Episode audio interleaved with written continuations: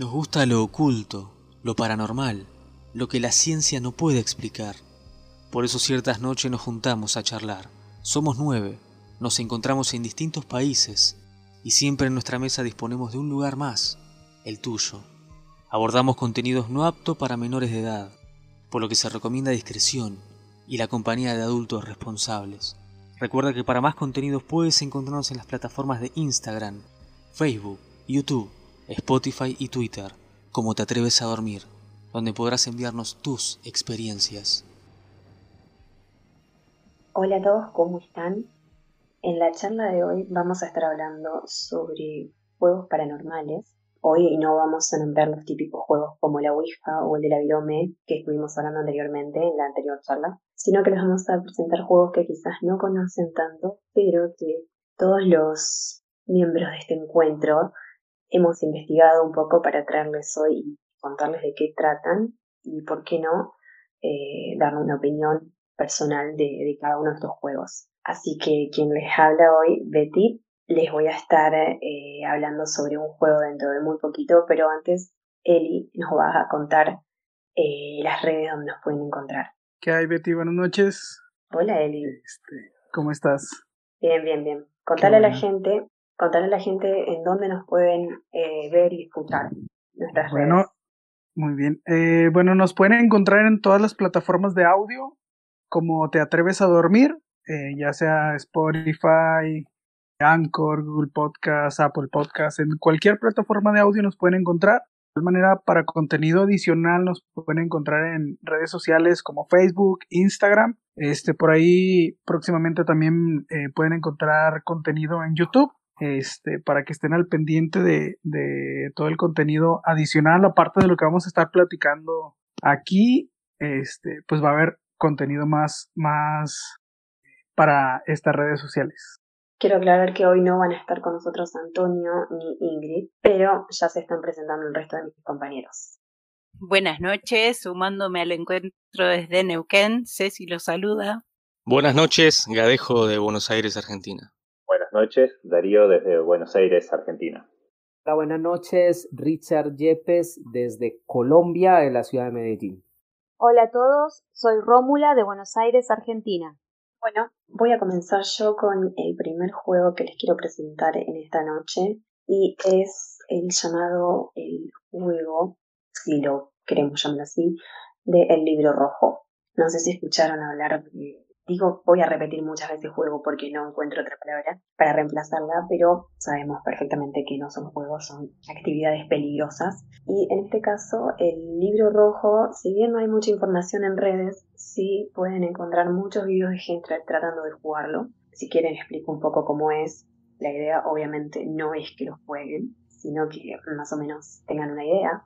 Eh, es una especie de invocación como lo es la Ouija, como es el juego de la copa, el juego de virome, es parecido, solo que yo diría que es un juego como más simple. Eh, consiste en tener un libro rojo, el que sea, de lo que sea, pero tiene que ser rojo la tapa y la contratapa lisos sin dibujos, tapa dura, y eh, lo posible que no haya dibujos en el libro por dentro, ni por dentro ni en las tapas. ¿Por qué?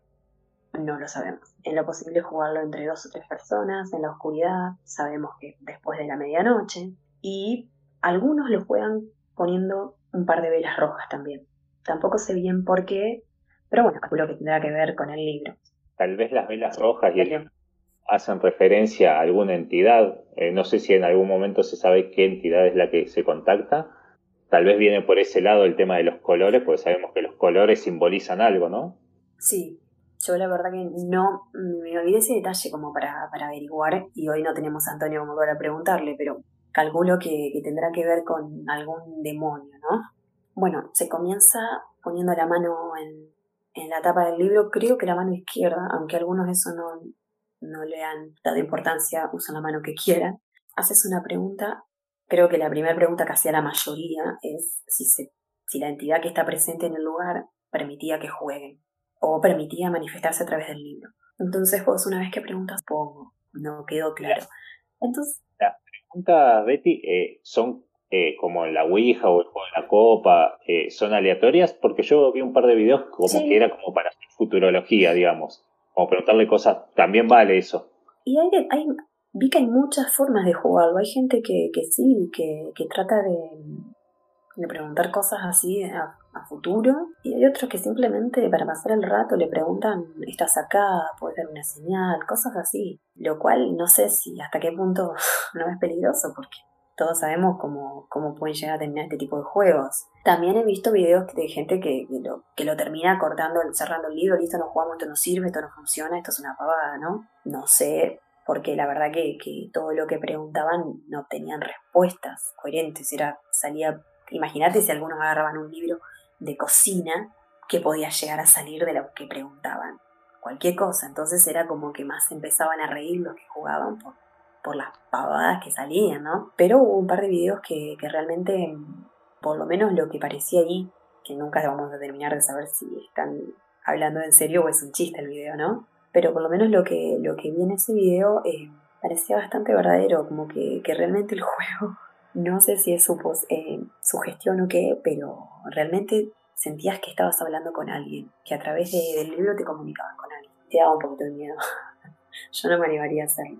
Sí, ya del vamos de eh, empezar a hacer ese ritual, me gusta decirle a mí en vez de juego, cuando empezás ritual. a hacer ese ritual ya le das poder a, a, eso que no sabes qué es. Entonces ya ahí ya no. es donde pasa el límite de ser un juego, algo eh, gracioso, digamos, que pasa a ser algo peligroso, ¿no? No escuché por lo menos de ningún caso en el que la gente realmente después se haya visto perseguido en cierta forma por lo que convocaron ahí, por lo que invocaron. Pero eh, pero sí que se les ha manifestado con, con ruidos o cosas así, porque le han, ponele, me acuerdo un, ejemplo concreto de alguien que preguntaba, ¿podés darnos alguna señal de que estás acá? Y la palabra que señalaba en el libro era, puede ser, justo salía la palabra puede ser. Entonces vos quedabas como, opa, ¿es casualidad o acá realmente pasa algo? Y de repente, ruidito de fondo, que también puede ser sugestión, nunca sabemos, pero te dejaba pensando en que no lo jugaría por la dudas, o sea, parece una pavada, porque yo la primera vez que, que, escuché este juego dije, no, esto no puede ser porque es como mucha coincidencia que justo abras en el libro y te salga la respuesta a lo que preguntaste, es muy raro. Sí, también parte Entonces, de la respuesta que te pueden dar puede ser sugestión, porque vos podés tomarlo como algo válido o como no, depende del nivel, cómo estés de sugestivo o no, ¿no? Y hay alguna manera, yo lo que he visto en, en distintos juegos de estos, juegos rituales es que siempre hay como una serie de pasos para cerrarlo. ¿Este tiene pasos o es cerrar el libro y listo, ya está? En teoría lo que puede ver es que le piden hasta permiso al espíritu, porque se trata obviamente de hacer todo con respeto, de retirarse, de que ya no quieren seguir hablando con él, como preguntarle algo así como nos podemos retirar y si el espíritu te dice que sí, o alguna frase que te indique que te puede decir, se van. Si el espíritu te dice que no, dale hasta que el espíritu quiera, digamos. Pero también he visto gente que decía, no, lo cerramos, esto es una pavada, y se van y apagan las velas, como si nada. Supongo que queda un poco a, a coraje de cada uno. Pero sí, es básicamente eso el juego, ¿no? No es mucho más. Muchos lo, lo, también lo, lo usan como invocación, dicen más que juego, dicen la invocación en el libro rojo, algo así. Como que realmente se lo toman en serio como, como si fuera la Ouija una forma un poco económica, decían algunos, de, de, jugar la Ouija. Pero, como te digo, no, no es para convocar un espíritu específico, sino es algo aleatorio, el que se prende, supongo.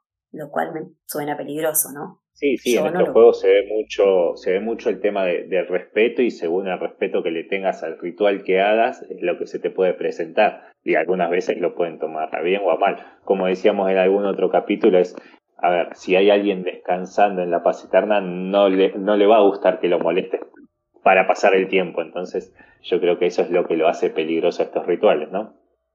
Claro, y, y de todos modos, chicos, el, el juego en esencia, aunque se diga que es juego por divertirse, pues los juegos tienen su contenido serio. Entonces, o sea, tú no juegas porque sí. Y en ese orden de ideas yo creo no, que es el riesgo que tomamos cuando nos metemos en estos juegos sin darle el criterio de seriedad que corresponde. No es juego, claro. Bueno, eso era todo porque no hay mucho más, ni tampoco hay muchos más testimonios de gente que lo juega o por lo menos que, que lo filma, que yo considere que, que, haya sido algo serio. Lo que sí vi muchas versiones del juego, hay gente que lo hace incluso con el péndulo, hay gente que, que lo juega solo, gente que dice que no solo jamás. con velas, sin las velas, gente que lo hace adentro de un círculo de velas, todo muy ritualesco, que me pareció como muy fuerte. Hay muchas versiones del juego, pero no, tampoco es que hay mucha información más que esa, porque termina siendo después de todo una invocación como, como dije antes, como la Ouija, muy parecido. Claro, una de las cosas que sí es como común en los juegos es no lo juegues solo, o sea, pase lo que pase. No, no. No lo juegues solo. O sea, ni en el cementerio, no sé por qué van al cementerio jugar estos juegos. Yo el, el que vi que más resultados le dio, estaban en el cementerio sentados en, en piedrita como en un fogón. Y vos decís, no me gusta la palabra juego para estas cosas. Aplicaría más la palabra ritual, pero muchos lo, lo hacían con, con respeto realmente, porque le pedían permiso al espíritu para todos, y lo, incluso le preguntaban si lo estaban molestando, si, si les parecía que, que hizo una falta de respeto, le preguntaban esas cosas al espíritu. Y, el espíritu, por lo que parecía, se lo tomaba bien. Incluso les contaba, hubo una parte donde en, en uno de los, los, casos el espíritu les contaba cómo había muerto, cosas así que, que vos, yo ya ahí tendría un poquito de miedo, pero bueno. Genialísimo, Betty. No sé si tenemos algo más que preguntarle a Betty o comentar sobre este juego. No, yo creo que está, está claro. Primero que no se, no se deben jugar estos juegos como le estamos llamando ahora, ¿no? Pero no, no, con eso creo que está, No está completa la idea. Bueno, Darío, ¿nos ibas a compartir o cuál nos vas a, a compartir? Sí, bueno, yo estuve viendo y leyendo un poco, viendo videos de YouTube eh, sobre el juego del ascensor. El juego del ascensor Oh. eh, comienza eh, como, como todo, no sabemos si estos son creepypastas, son rituales reales que funcionan o no, pero su origen se, se ubica en Corea. Es una leyenda coreana, cuenta que si vos as- digitás una serie de, de números en un ascensor cualquiera, que tiene que ser mayor a 10 pisos, pasas a otra dimensión. Este caso es muy conocido también por la desaparición, desaparición y después se encuentra eh, muerta, digamos, eh, Elisa Lam, que después vamos a tocar un poquito de eso, pero bueno, por ahora vamos a dejarlo ahí. Bueno, es un ritual, un ritual que tiene pasos que son, estos son los pasos y no te puedes salir de estos pasos porque si no, no funciona, queda en la nada, ¿no? Lo principal es, bueno, obviamente, como el, último paso es ir al, piso número 10, tiene que tener mínimo 10 pisos. He visto muchos videos de- en YouTube de gente que lo hace, pero una de las condiciones es que tenés que estar solo, que yo nunca lo vi en los videos de YouTube que lo hagan solos. Y segundo, que no tenés que tener nada que interfiera en el medio con lo que estás haciendo. O sea, como toda leyenda bien armada, vos sos el único testigo de lo que va a pasar. Después vos lo podés contar, pero en el momento no tiene que haber testigos. Cosa que eso me llama la atención, porque los que vi que lo hacían eran muy valientes, pero claro, estaban filmando en vivo, entonces es como que le saca la magia esa de, ser el único testigo que se atreve a hacerlo, ¿no? Después hay, hay muchos que dicen que les fallaba el celular, los dispositivos, pero la idea es no tener un dispositivo y no tener nada que, que interfiera con lo que vos estás viviendo. Entonces esa es una condición muy importante que nadie la cumple, ¿no? Vamos al ritual en sí. En sí empieza en el primer piso, para lo cual es, es algo extraño porque vos entras a un edificio siempre por la planta baja, o sea, tendrías que subir al primer piso por las escaleras. Una vez que estás en el primer piso, digitar el cuarto. Cuando vas al cuarto, vas al segundo, es como un ida y vuelta. Después al sexto, los medio que lo estoy leyendo porque los tengo anotados, pues no me los iba a memorizar, ¿no? Después del sexto vas al décimo y después al quinto, que en el quinto, en muchos, en muchos casos que cuentan lo que les pasó, las vivencias, dicen que sube una mujer misteriosa en el quinto piso, la cual se supone que tenés que ignorar. No tenés que hablarle, no tenés que, si te habla, no, no responderle, es como que si no estuviera. Ahí es cuando empiezan, si se te presentó la mujer misteriosa, puede ser que haya funcionado o no. Una vez que después del quinto tocas el primero, y si cuando tocas el primero el ascensor sube, es porque ya salió todo bien y en teoría irías a otra dimensión, ¿no? Gente que obviamente lo escribe porque es algo que no puedes demostrar, porque no tenés que tener testigos y no tenés que tener nada que te interfiera, dicen que pasás realmente a otra dimensión una vez que el ascensor sube en vez de bajar, ¿no? Entonces, hay muchos relatos, entre ellos creo que el que más me impactó es uno que, que dice que cuando abre las puertas vio un ente eh, medio extraño, medio deforme, que ni bien se abrió la puerta le tiró eh, medio fuerte, intenten no imaginarlo porque sí es fuerte, le le arrojó eh, un bebé muerto, este, que supuestamente él lo había matado. Después hay, otros relatos que dicen que cuando llegan al décimo la mujer se, baja en ese piso y te pregunta dónde vas, que no le tienes que responder, pero como que ella va a su dimensión.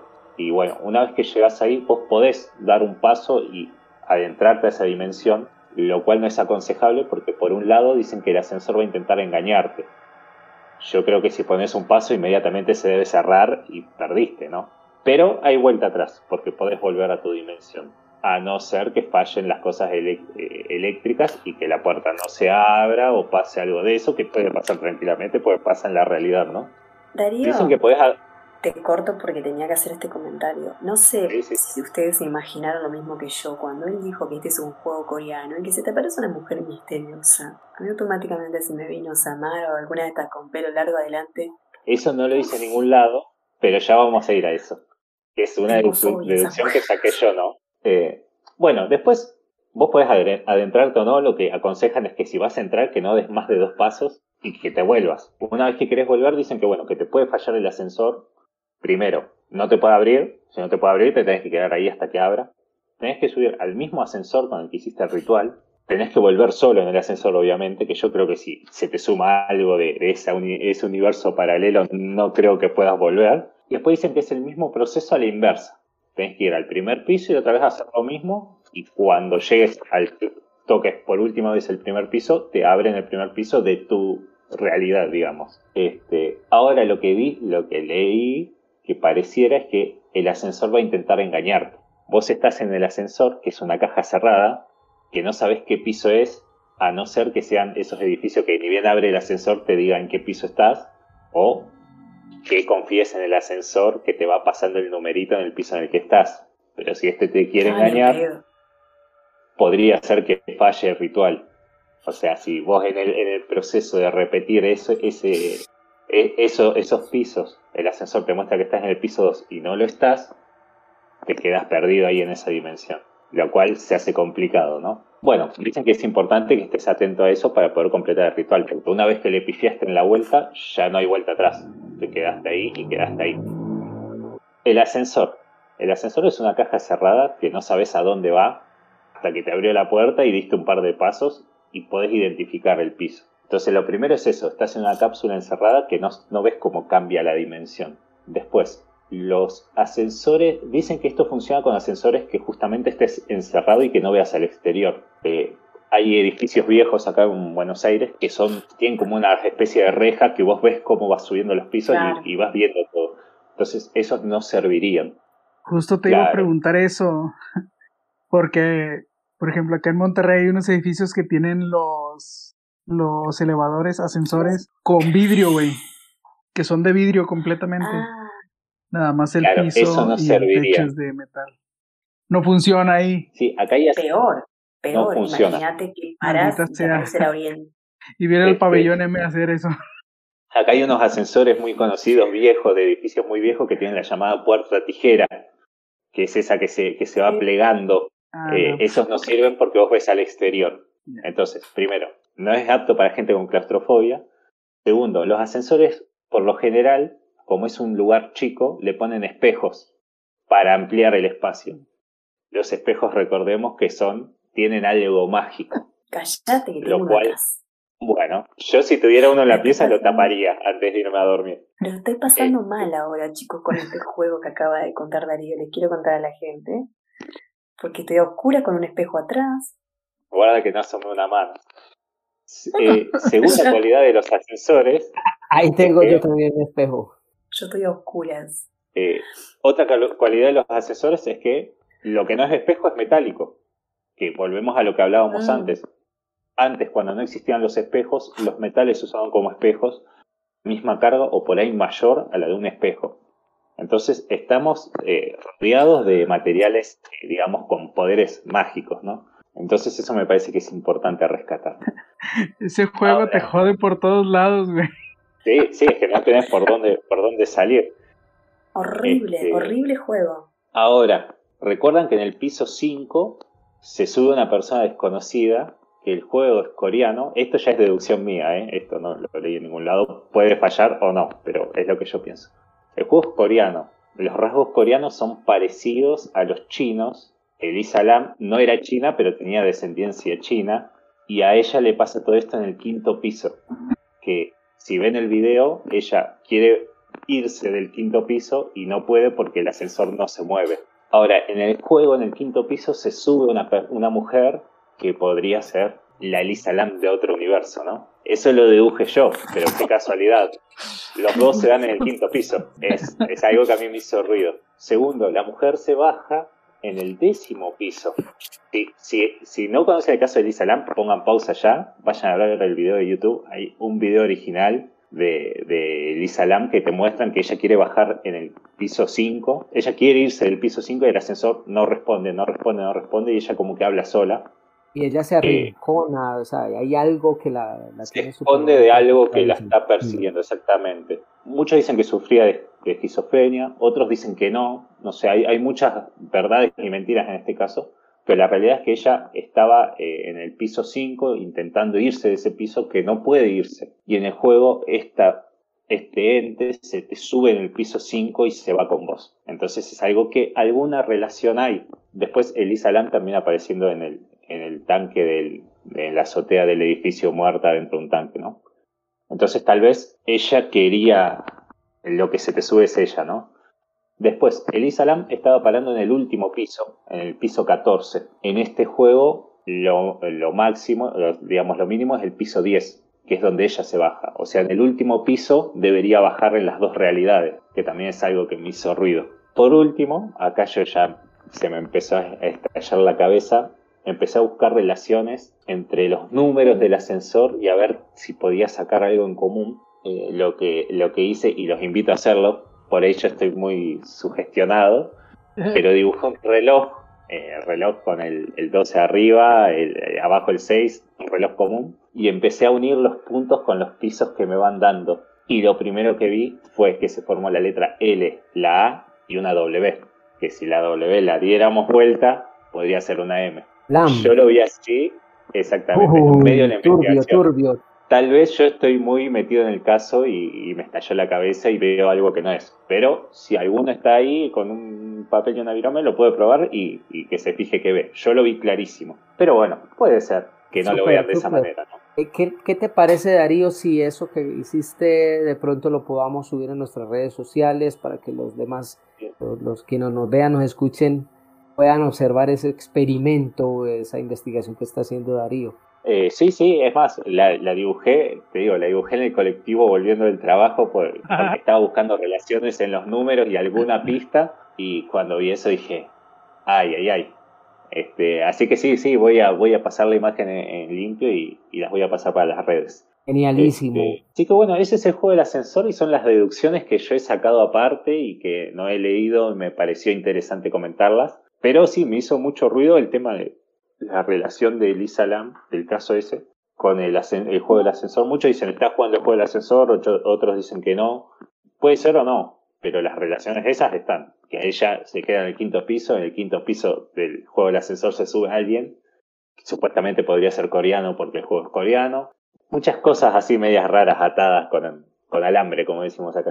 Genialísimo. Hay que tener presente que este, este encuentro, esta charla que tenemos, es una charla, eso es una sindéresis entre tres países, México, Argentina y Colombia, y lo estamos haciendo todos desde nuestras casas, desde nuestros dispositivos, con la red, en todo, así que espero que quienes nos ven, nos escuchen, entiendan todas estas, eh, digamos, cotidianidades de, de, las conexiones para que lo tengamos muy presente. Ahorita se nos cayó Betty, ahí está como que ingresando nuevamente. Ya volví, perdón. Ya volviste Betty.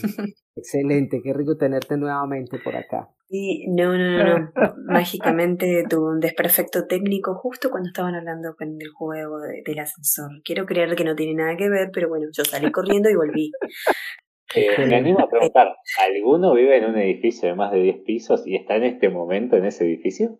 Yo vivo en uno de 6. Yo, vivo en uno de 6 y, y, escasamente el ascensor a veces lo uso para el segundo piso y cada que lo uso, pienso porque es sótano, primer, segundo, tercero y cuando voy al sótano, el sótano como siempre, buen sótano, el parqueadero es turbio y, y en alguna, algún momento me he tomado fotos y Frío, güey. Eh, oscuro, frío, con sombras y bueno, lo que tú dices todo el tiempo, Darío, la sugestión. Bueno, voy yo, yo tengo el, el, juego de los dados de Andras. ¿Qué dice Darío? Aguardame un cachito que quiero decir algo gracioso. Yo cuando empecé la investigación dije, yo me animo a jugarlo, no tengo problema.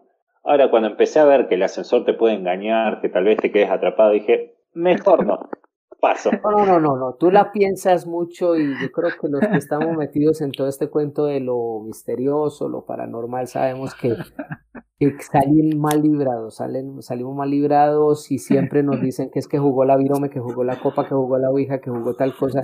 Entonces, este sí es un tipo de, de, de encuentro donde tú le debes decir a quienes nos vean o nos escuchen, no lo hagan en sus casas por nada, por nada, por nada. Al menos yo no. Sí, no bastante, bastante turbio ese juego del ascensor, y más, ahora con el mundo moderno que tenemos edificios tan grandes. Y el caso de Lisa Lam a mí también me ha llamado muchísimo la atención. Creo que podrían en algún momento revisar el, el, la miniserie o el programa que sacó Netflix, que ahí está también muy interesante, aunque le dieron más como, como más al hotel, al Hotel Cecil y a todo lo que ocurrió alrededor de la muerte de Lisa, pero revisar el asunto del ascensor es, bien, bien interesante y bien inquietante. en, lo particular es, es, uno de los casos que a mí más ruido me hace el de Lisa Lam. Cuando me dije, bueno, voy a investigar el ascensor, encontré un montón de relaciones y dije, ah, listo, esto está buenísimo. O sea, es un decir, está buenísimo, ¿no? Pero sí, es uno de los casos que más ruido me hacen también. Sí, dime. Tenías algo para contar también, ¿no? Juego de los dados de Andras. Eh, pues antes que nada es una leyenda urbana, no se conoce el origen, eh, sí se conoce el origen de, Andras, del, demonio. Ahora les voy a hablar un poquito sobre eso. El, el, asunto es que a este juego se le atribuyen muchísimas muertes en distintas partes del mundo. Porque el juego consiste en que, en que tú estás jugando con otras cinco personas, hay seis jugadores, tienen los dados de Andras, no se sabe de dónde se consiguen, y empiezan a lanzar los dados. Entonces, quien arranca el juego lanza el número más grande, hacen la ronda, ese decide quién, quién va a morir. Abiertamente, sin ninguna restricción. Simplemente puede pensar, por ejemplo, quién se va a morir y la persona se muere. Entonces, en ese ir y venir de muertes, el último, el sobreviviente, si logra engañar a los dados, se queda con los dados y lo más interesante es que le puede pedir lo que quiera en el momento en que lo quiera y en la cantidad que quiera a Andras. Él le va a otorgar eso. La, en la leyenda eh, urbana no se dice cómo se va a hacer este, digamos, este pago, pero así es que se da. De hecho, dije pues que no iba a hablar del libro, pero de hecho, sí, dime Darío. Te hago una pregunta, Richard. ¿Estos dados de Andras que le llamas, son dados comunes o tienen algo en especial que los hace que sean de Andras? Son dados de 12 caras. Un dado especial ah. de 12 caras y tienen del 1 al 12 y entonces en ese orden de ideas y juegan con 6 dados. Entonces, en el lanzamiento, el que más, más alto saque la puntuación, pues tiene la, la, posibilidad de, de decidir quién es el que va a morir o no solo morir, sino también puede desearle un daño. Pero eh, lo turbio del juego es que tú ganas si sobrevives a la muerte de tus otros cinco compañeros de juego. No sé si, disculpa Richard, te corto un ratito para dar un dato de color. No sé si han escuchado sobre el pánico satánico ustedes. Es algo que se da cuando a alguien se le ocurre decir esto está maldito y se empieza a armar una revuela de boca en boca y empiezan a, linchar a eso, ¿no? Que está maldito. Ha pasado con animes, ha pasado con un montón de cosas. En los juegos de rol creo que hay dados de este tipo, de seis caras, que se usan para jugar. Eh, yo creo que en un momento han sido víctimas del pánico satánico, tal vez por esto estoy pensándolo, ¿no? Claro, y eso que mencionas, revisando, hay muchísimos juegos malditos alrededor de los dados, de los dados convencionales, del 1 al 6 también hay juegos malditos sobre eso, hay muchas leyendas e historias urbanas alrededor de apuestas muy turbias, muy, muy oscuras, donde te estás jugando la vida, entonces yo siempre seré insistente de no jugar con eso hay juegos de dados donde tú los juegas solo y el riesgo que eso se corre en relación a, ganar. Yo quise hoy hablar sobre el juego de los dados de Andras, pero como les dije en algún momento, me parece que el más interesante de esta historia o de este juego es como tal Andras. Andras tiene un origen que se cree pues que está en el manuscrito original de, del diccionario del infierno, del, monólogo Jacques Auguste Simon Collin de Plancy. Ahí también me pastelé el, nombre porque siempre es bastante enredado. Se habla de que Andras eh, es llamado el marqués de los infiernos. muy interesante el personaje. Digo que es interesante para mí porque yo no lo había oído mencionar, pues vimos a muchos demonios, pero pues se habla de este demonio y es interesante por todo el poder que tiene, conforme a lo que yo encuentro, a toda la capacidad que tiene de engañar al ser humano. Recordemos que el demonio su facultad es el engaño, pero este Andras como tal tiene una cualidad muy interesante y es que se mezcla entre los seres humanos, pues por eso los pone a jugar él se da cuenta que los seres humanos somos ambiciosos, somos eh, insaciables, entonces aprovecha eso, aprovecha sobre todo la avaricia, la codicia del ser humano y juega con ella. Se dice que Belcebú en algún momento hace cientos de años, pues decía, este que está haciendo acá en el infierno, haciendo nada, era un demonio allá sin cumplir la función que cumplen los demonios y es idear eh, maneras de atormentar a la humanidad. Entonces, Belcebú le dijo, bueno, ponte pilas que, te estás haciendo nada acá en el infierno, tu labor es, ir a molestar y atormentar a los humanos. Pues claro, Andras tan molesto porque dice, estos humanos, ¿qué? O sea, estos siempre están en el, en el eje, estos siempre es, eh, en el foco, estos son los protagonistas, estos son los chachos de la película, si los, los, los poderes somos nosotros, los demonios y los ángeles, ¿por qué ellos están siempre en el foco de interés. Entonces le da tanta molestia y, y, dice voy a divertirme con su dolor y se inventa el juego de los dados, o sea, empieza a jugar con ellos. Es un juego en el cual hay una espiral de mezquindad, de egoísmo y de muerte sin sentido. ¿Cuál es el sentido de que tú quieras que los demás compañeros en tu juego vayan muriendo y tú seas el sobreviviente? Pues obviamente lo monetario, lo material, la ambición que nunca puede saciarse el ser humano. Pero lo que nadie toma en cuenta es que en medio de la arrogancia tan propia de los humanos es que esos deseos, aunque parezcan mágicos, siempre, siempre van a ocultar maldad, van a ocultar eh, cosas inesperadas, incontenibles y sobre todo inenarrables. ¿Qué es lo que hace entonces András para lograr esto? Pues, dime, dime Darío. Sí, te hago una pregunta. ¿Este juego se tiene que hacer entre amigos, conocidos o pueden ser desconocidos? Pueden ser los que quieran. Yo te hago la ah, pregunta. ¿Tú jugarías con tus amigos o tu familia al juego de No, no, claro. No, no, no, no, no, no nos vas a invitar a jugar, no te preocupes que no nos vas a invitar a jugar entre nosotros. Imagínense que para el próximo programa ya no seamos los nueve, sino que quedamos tres o cuatro porque se quedaron jugando los... Dime Ceci. Me suena que, que a este tipo de amigos los podés encontrar tranquilamente en la Deep Web, que la Deep Web se presta para todas esas cosas. Total, total. Es importante tener presente que, que Andras le pidió un don a, a Belcebú, pues para poder, él decía, yo cómo voy a atormentar a seis humanos a la vez, entonces le pidió el don de la ubicuidad, es decir, la posibilidad de estar en miles de lugares al mismo tiempo. Pues los seres humanos somos miles de millones, somos más de 7 mil millones, pero bueno, los, los demonios tienen antes que nada tiempo, la eternidad para ellos, entonces él aprovecha eso y va jugando con toda la paciencia. Para cerrar mi, mi, mi intervención, Andras. Andras es un demonio muy, muy poderoso. Al principio tenía 12 legiones, pero ha ido cogiendo tanto poder en este momento tiene 30 de las más grandes legiones e imponentes eh, legiones del infierno. Él es un demonio que se caracteriza por la guerra, la discordia, los conflictos, lo llaman el, el marqués del infierno, pero es principalmente porque su meta y su fin es generar discordias. En el mismo infierno él genera guerras y por eso él, él empieza en sus orígenes más primigenios con 12 legiones y ahora se dice que tiene alrededor de 30 legiones. Es un demonio que le gusta lo terrenal, se mete entre los seres humanos, le gusta tener relaciones sexuales con los hombres, no le gusta, le parece que las mujeres son conflictivas. Eh, dicen que ha estado en un apartamento en Nueva York viviendo sabroso y jugando con los seres humanos y afectándolos. Por eso es que se cree que cuando en algunas circunstancias, como tú mencionabas, Ceci, si tú te encuentras con personas en la, o personajes en la Deep Web, quién sabe qué tipo de persona te encuentres, así que no se te haga raro que en ese juego, en esa búsqueda, te encuentres al propio Andras y estés jugando con él, porque habla de que él se mete al juego y que hay que ganarle. Si tú le ganas, pues él te entrega los dados y te da lo que tú le pidas o lo que tú quieras y en la cantidad que quieras.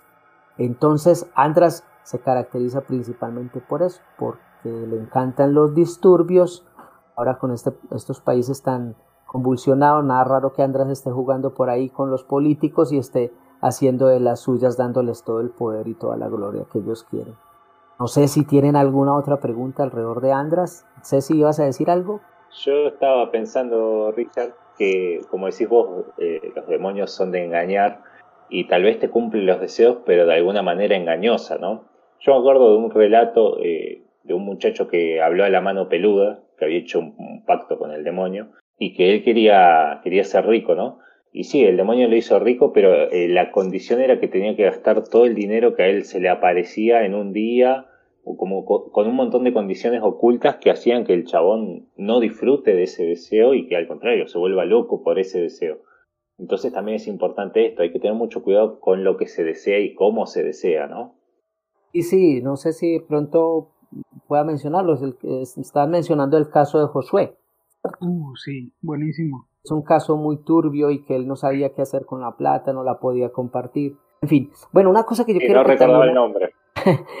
una cosa que quiero contarles es la forma de, de, de, Andras. La forma de Andras es muy interesante. O sea, se menciona que él en el infierno está montado sobre un lobo, su cabeza es como un búho, con los ojos grandes, tiene unas alas y tiene una espada puntiaguda. Esa es la forma de él en el infierno. Pero ¿qué se le presenta a los seres humanos?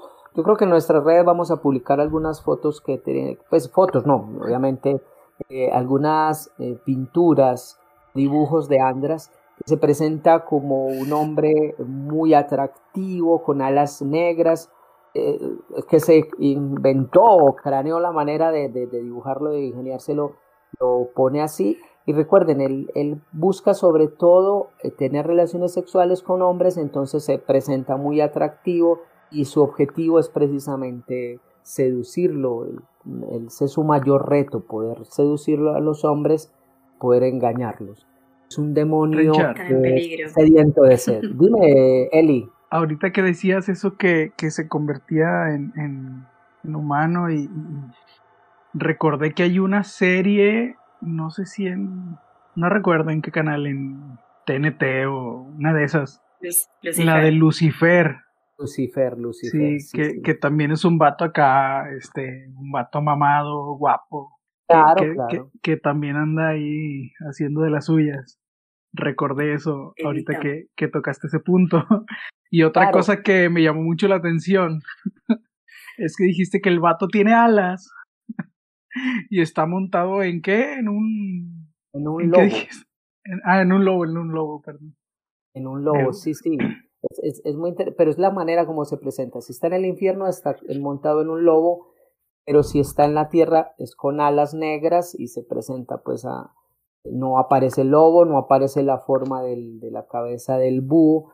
Otra cosa muy interesante de Andras es que es un demonio, como le gusta la discordia y la guerra, no solo la guerra contra, contra los seres humanos o entre los seres humanos, sino que también se le atribuye a la guerra entre los demás demonios. Los seduce, tiene relaciones sexuales con los demonios y luego los asesina. Por eso es que él arranca con 12 legiones y se habla de que ahora tiene 30 legiones. Pero, y cuando va a la guerra, cuando está la guerra contra ángeles, recuerden lo que se ha mencionado de la guerra entre el cielo y el infierno, Ah, se presenta de una estatura desproporcionada, se dice que mide alrededor de 12 metros para cuando va a la guerra contra los demás ángeles. Él, aunque tiene mucho poder, quiero ya como cerrar, él cuando va en la marcha a las puertas de San Pedro, él es detenido o digamos su némesis es el arcángel Rafael. Él es el que finalmente lo, dicen pues, lo detiene. Con el que se topa. Exacto, ese, mejor dicho, es un némesis, esa es la kriptonita para, para Andras es el arcángel Rafael, es el único que logra verle freno a este sujeto que es tan mañoso, tan poderoso, de tanto peligro. ¿Te imaginas que, que sacaran una, ahorita que lo dices así, no sé por qué, mi, mi mente empezó a volar así y me imaginé un, una caricatura, un anime, este, sobre, que trate sobre batallas del de, infierno contra el cielo, estaría, estaría bien mamalón, la verdad. Ya, ya debe existir, me imagino, ¿eh? Guarda. Debería, lo, lo, voy a buscar, en estos días voy a buscar. Richard, para empezar, este, volvemos a lo mismo. Todo esto parecieran ser juegos, pero son rituales, en fin. ¿Hay alguna manera de empezarlo y de terminarlo? Creo que este, esta es mi pregunta para todos los, juegos y rituales que, vamos a nombrar, pero siempre me llama la atención eso, el inicio y el fin. O sea, el fin me imagino que es que se te presenta Andras, pero el inicio tiene algún procedimiento, digamos. No, ve, ahora que mencionas eso, no, digamos la historia o el cuento no está todavía muy fundamentado. Se dice que de alguna manera llegan los dados, tú te juntas con cinco personas. Entiendo que es que entre esas cinco personas con las que tú te estás juntando está Andras. Yo entiendo que tú estás jugando contra el mismo demonio dentro de ellos y él se está engañando, no dice que está ahí. Entonces me supongo que empieza a proponer el juego. Pongo este juego y se hace de esta manera. Es lo interesante, porque tú lo encuentras por ahí y, en lo que lees o en, lo que, en las investigaciones que hice, te dice eso. Te atreverías a jugar con el mismo demonio. El quick del asunto, que estás directamente con Andras, hace parte y estás jugando con él y le tienes que ganar. Richard, creo que todos coincidimos en que esto no es un juego cualquiera como quizás los otros que tuvimos mostrando. Ya esto es algo criminal, digamos. Es, es muy fuerte, es muy fuerte. Terrible. Eh, terrible porque me atrevo hay muchas leyendas. Por ejemplo, eh, este autor, el del libro 6, ya sabemos que próximamente nos lo va a recomendar Darío, habla de el, hay un tiroteo en Estados Unidos y aparecen seis muertos y los dados. Y ellos no tuvieron nada que ver, no aparecen heridos de bala ni nada. Cosas como esas se han encontrado.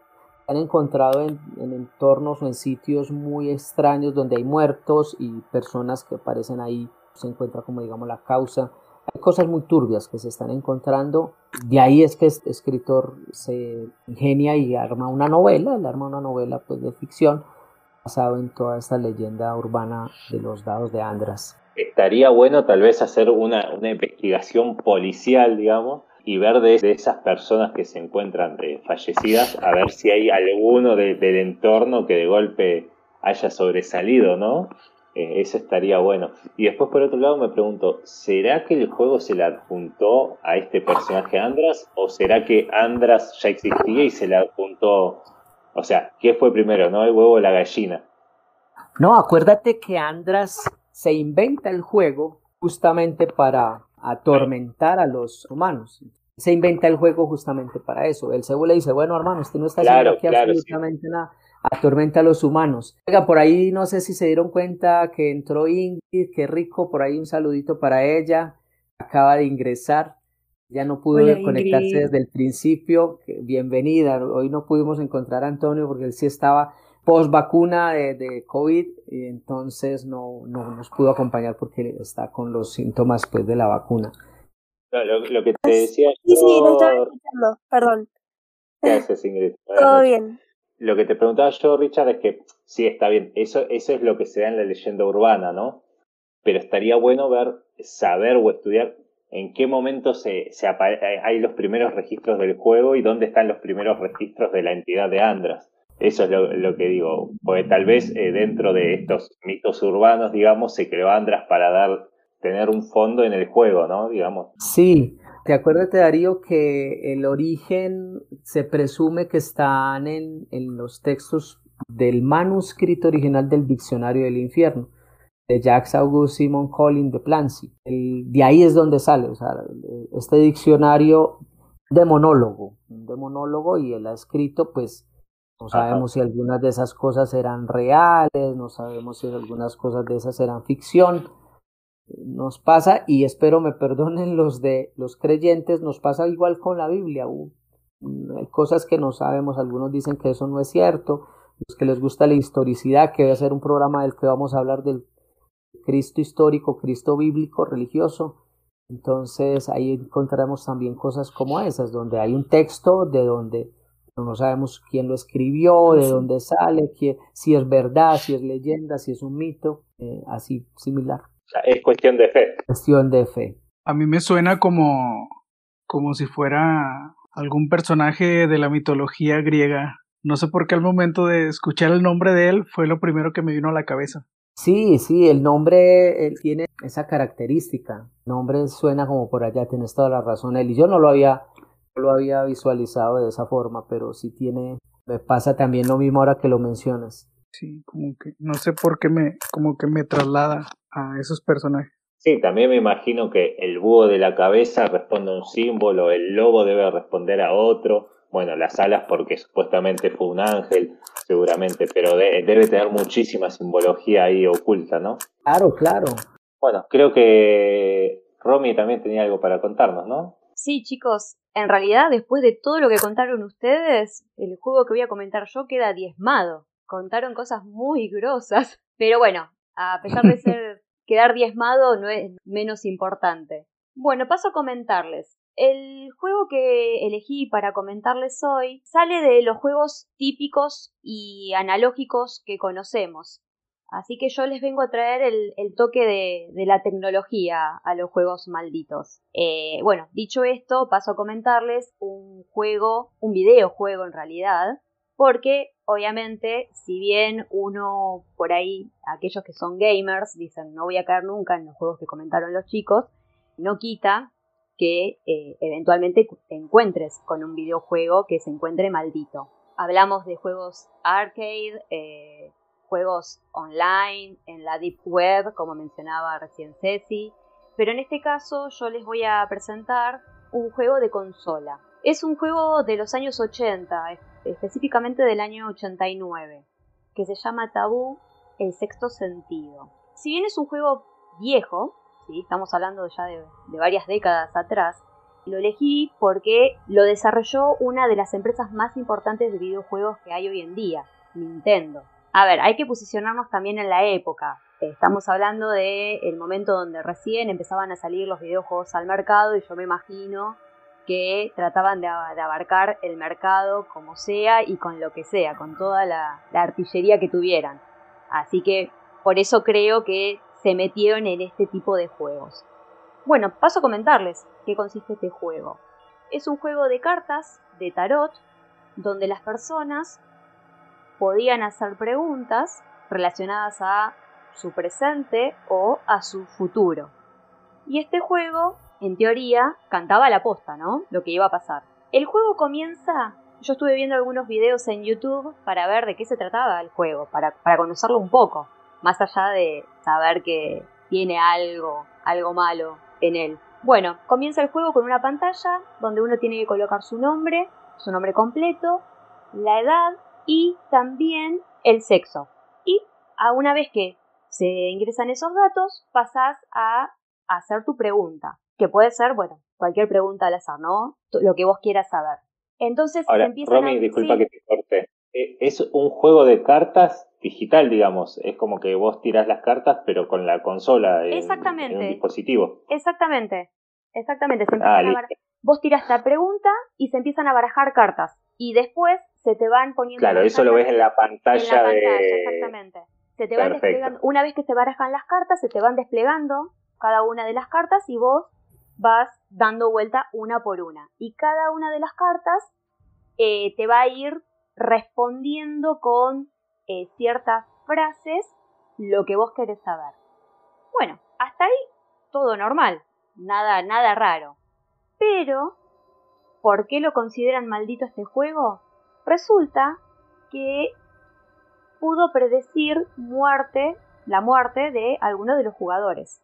De hecho, hay tres casos comprobados en los que aparentemente el juego estuvo relacionado con la muerte de, eh, que había que predicho la muerte de jugadores. Entonces ahí empezó a tener su eh, carácter de maldito.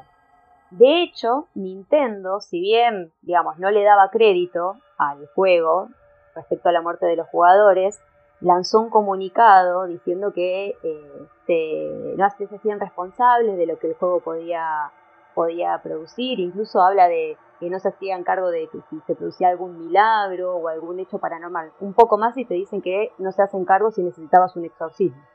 Así que, lo que cual me resulta medio raro, ¿no? Porque si supuestamente no pasa nada con tu juego, por otro lado, te lavas las manos, decís que no te haces cargo y al poquito tiempo se sacó del mercado. Así que es raro. sí, también esto de que si hace la futurología de la muerte de alguien es porque alguien le cargó un dato referido a muerte, ¿no? Es como medio raro eso. Claro, se, se dice, por lo que estuve leyendo por ahí, que en, el desarrollo del juego estuvieron participando eh, numerólogos y también personas dedicadas a lo esotérico. Así que, digamos, tiene como un precedente. Así dicen, sí, así es lo que la información que encontré. Hay que ver cuándo. Claro, ya se basó en la mística de entrada, ¿no? Claro, tal cual, tal cual. Así que bueno, me pareció interesante poder contarles sobre este juego porque, a ver, para salir un poco de lo que son los juegos normales, bueno, normales entre comillas, con los que se consideran malditos, entonces me pareció interesante presentarles otra propuesta. Si bien no está vigente el juego, se puede conseguir descargándolo por alguna que otra página, que yo no voy a comentar, no voy a, a promover jugar el juego. Y bueno, eso solo tengo sobre el juego. Pero bueno, no quita, más allá de que uno por ahí lo pueda descargar en alguna que otra página, no quita que vieron que ahora todo vuelve, todo lo retro y todo lo vintage vuelve, incluso hasta las consolas viejas se están volviendo a usar. Así que no quita que a lo mejor en algún mercado de pulgas puedan encontrarlo y intentar jugarlo, si se atreven. Me imagino que un coleccionista seguramente lo debe tener más con toda este, esta historia que tiene detrás, ¿no? Sí, obvio. Sobre todo los ocultistas. Tal cual. Alguien, de, alguien lo debe tener. ¿Cómo dijiste que se llama, Romy? Tabú, el sexto sentido. Porque qué, qué, qué loco el nombre, ¿no? Porque sexto sentido es como que, bueno, sí, debe referir a lo que predice, pero es como que ya el nombre ya, ya, ya es algo oculto, algo extraño, digamos. Raro, a, la raro, a la película a la película más cruel que yo he visto. El tipo muerto hacía rato y seguía trabajando. Sexto sentido recuerdo. Claro, no, pero acá en este caso hace referencia a lo que decía Darío, al predecir, al ver más allá de lo, de lo que se ve, digamos, hace referencia a eso. Claro, y después la palabra, la palabra tabú, ¿no? Que es tan fuerte y que justamente tabú es algo que, está oculto, que no se nombra, que no se ve, que no se toca, que no, nada. Y sin embargo hicieron un juego tabú, digamos. Oye, Romy, una pregunta, y ahora que pues, no sé, surge de lo que acabo de decir, de esa charada que dije del sexto sentido, pero ¿no tendría alguna relación el que la película justamente se haya llamado, la película de Bruce Willis, se haya llamado Sexto Sentido, una película paranormal, una película medio de suspenso, y, el, y el juego? ¿Tendría algo que ver en eso? Y lo que pasa es que el juego es pues no sé si de pronto lo te tiran, Es como si te, te tiraran, fueras a una tarotista y te tiraran las cartas. Y no es lo que ocurre en la película. O sea, en la película estamos hablando de un fenómeno paranormal de un chico que ve gente muerta. Que también hace referencia al, al sexto sentido, ¿no? Claro. Pero, pero acá es, acá es un juego de. Sí, porque sí, por eso podemos. Sí, eh, lo que iba a decir es que en lugar de ir a una tarotista que te tire las cartas, tenés a la máquina que te tira la carta. Sí, también eh, lo que iba a lo de sexto sentido, hay animales que dicen tener, o sea, no, los animales no, decimos que tienen sexto sentido los animales, que sí, que realmente hay muchos que lo tienen, y es como una habilidad extra a lo normal, ¿no? Y la habilidad extra a lo normal de este juego es que te predice, eh, te podría predecir lo que, lo que sucede, ¿no? en, el futuro. Obvio, exactamente. Eh, de los videos que yo estuve viendo, eh, a ver, hacían preguntas, no sé, por ejemplo, uno preguntaba, ¿quién soy yo? Y le iba tirando como data que se relacionaba por ahí con la personalidad del chico y demás. Hasta donde yo vi, ninguno le preguntó cuándo me voy a morir. Así que tampoco podemos como comprobar, no hay nada comprobado de lo que pasó hace décadas atrás si bien hay reportes de que sí estuvo involucrado el juego, pero bueno, hoy en día no se puede comprobar. Sí, ojo, yo creo que la, la, prueba más contundente es que los mismos creadores digan no nos hacemos cargo de esto. Es como decir, nos estamos haciendo cargo de esto, pero no. Creo que esa es la prueba más contundente, ¿no? Exactamente. Sí, sí, eh, eh, eso me parece muy inquietante, que la misma Nintendo, pues que es toda una empresa, pues un emporio de videojuegos, haya dicho, no nos hacemos responsables con lo que esté pasando. Si, si te deja inquieto, o sea, algo estuvo ocurriendo con los jugadores. Entonces, bien turbio eso. Pudo haber pasado lo mismo que pasó con, con el lote de muñecos Chucky, que uno le salió embrujado. Acá a Nintendo un juego le salió mal. Alguien embrujó un juego. Bueno chicos, no sé si, si Romy tiene algo más para decir o si nos quedó algún juego o ya nos quedamos sin tiempo, creo hoy. ¿Puede ser? No, a, mí me parece importante destacar esto que tenemos. Tenemos por un lado un juego, el ascensor, que se juega solo sin ningún dispositivo electrónico. Por otro lado tenemos el juego de Andras que se juega grupalmente, que ya escuchamos que el final no es muy, muy lindo para el resto de los jugadores. Después tenemos el juego del libro que se puede jugar, no se debe jugar solo, pero se puede jugar solo o de grupo. Y después tenemos el, este tabú del sexto sentido, que es como lo que lo hace diferente es que es electrónico y que obviamente predijo cosas reales. Entonces como que cada uno tiene lo suyo y lo hace distinto a su manera, ¿no? Está bueno eso. Claro, tenemos juegos para elegir, la gente puede elegir, hay de todo, como verán, desde juegos sencillos, como dije el libro, hasta más complicados y turbios como el de los dados, que puede elegir con cuál quiere morir. Elegir cómo matarse, ¿no? Deje eso así mejor. Acotar algo ahora que mencionaste, Darío, lo electrónico, y es que hay que tener en cuenta que la electricidad, lo electrónico, pues tiene energía y justamente las entidades buscan la energía, buscan nuestra propia energía para estar permanecer. Entonces nada raro, he estado leyendo y escuchando algunos contenidos que nos mencionan sobre manifestaciones a través de dispositivos electrónicos, a través de la red, ya, ya han salido películas en relación a eso. Entonces nos diríamos, no, pero ¿de dónde salen con semejante cosa, semejante charada? Pero realmente tiene mucha lógica porque pues las entidades necesitan energía y están utilizando todos estos canales para eso, para permanecer, para estar. Sí, en estos últimos tiempos han salido muchísimos juegos relacionados a las redes, a los justamente por, por lo que acabas de decir, así que creo que eso igual nos da pie a contarle a la gente que vamos a tener una segunda parte de esto porque hay muchos más juegos para, para hablar, para comentar, así que estén atentos que va a haber varios juegos más como para, para asustarnos un rato. por hoy vamos cerrando el programa. Ya tuvimos demasiado, yo por lo menos ya tuve demasiado. Estoy bastante asustada, no sé ustedes. Así que por hoy nos vamos a despedir. Y ya les dije, se viene la segunda parte de juegos paranormales, juegos malditos o rituales malditos, vamos a llamarlo también. Eli, ¿nos querés recordar a todos, a la gente, las redes sociales donde nos pueden encontrar? Claro que sí, como no, con mucho gusto para toda la gente que nos está escuchando. para que nos sigan en todas las redes sociales. Eh, nos pueden encontrar en Facebook, Instagram, como Te Atreves a Dormir. En todas, en todas las plataformas de audio también, como Te Atreves a Dormir. En Spotify, Google Podcast, Apple Podcast, Anchor, en todas, en todas las de audio, pues por ahí nos pueden encontrar. Y para que estén al pendiente también del contenido adicional sobre el tema que estamos tratando el día de hoy por ahí Darío dijo que nos iba a, compartir su interpretación, que me quedé, me, erizó la piel, güey, cuando le dijiste. Y ya que lo bajé a mi cabeza, dije, güey, sí es cierto. entonces, para que pongan atención y estén al pendiente de, de las redes. Y cerramos con la famosa pregunta, ¿quién la va a hacer hoy? ¿Yo? Por favor. Es tuya. ¿Y vos te atreves a dormir? Esperamos que después de escucharnos y sabiendo que algo puede venir por ti, te acuestes en tu cama, apagues la luz y cierres tus ojos, pero antes, por si acaso, mira debajo de tu cama. Y ahora, ¿te atreves a dormir?